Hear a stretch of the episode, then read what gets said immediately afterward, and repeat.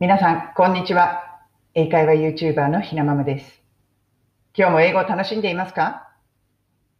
こちらのチャンネルでは、学校では教えてくれない便利な英語のフレーズを、海外生活のエピソードと一緒にイギリス・ロンドンから皆さんにお届けしています。今日はですね、ヒマラヤさんの3月企画、私が卒業できないこと、これについてお話ししたいと思います。ワンポイントの英語のフレーズも 一応つけていきます。まあやっぱり私英語の人なので、卒業できないこと、英語で言った方がいいかなと思いました。何だと思いますか？英語でいきます。I can't stop eating crisps when I drink. これなんですよね。意味は、この crisps というのはイギリスで言うポテトチップスのことです。ポテチ。だから、I can't stop eating crisps. ポテトチップス止まらなくなっちゃうのよね。when I drink. お酒飲むとっていうことです。私ね、本当にね、お酒飲むとポテチが食べたくなっちゃって、やめられなくなるんですよ。でね、ずっとこれいい加減やめなくっちゃなと思いながら、やめられない。この年になっても。だからね、卒業できないことなんです。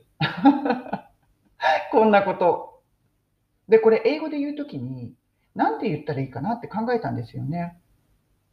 卒業できないことって、この言葉を実際に使う卒業という言葉、まあ、日本語ならではだなと思って、英語でね、graduate とか graduation って言っちゃうと、ちょっとしっくりいかないなってうん。そんな風に思ったんですよね。だから、I can't stop.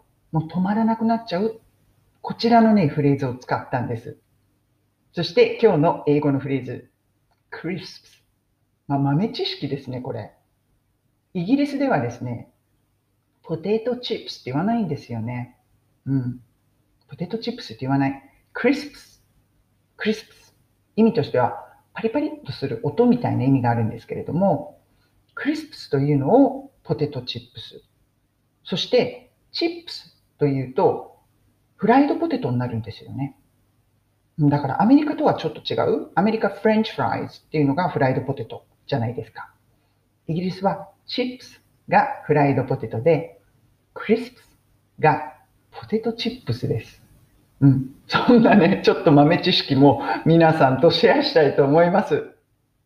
最後にじゃあこれ repeat after me をやっておしまいにしましょう。I can't stop eating crisps. これだけちょっと英語の発音の練習に repeat after me してみてください。OK?I、okay? Can't stop eating crisps. I can't stop eating crisps.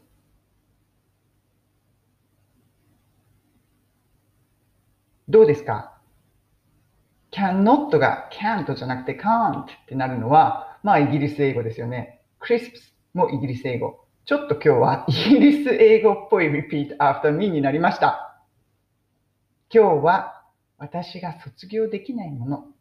これについて皆さんとお話をシェアしました。それでは今日も素敵な一日をお過ごしください。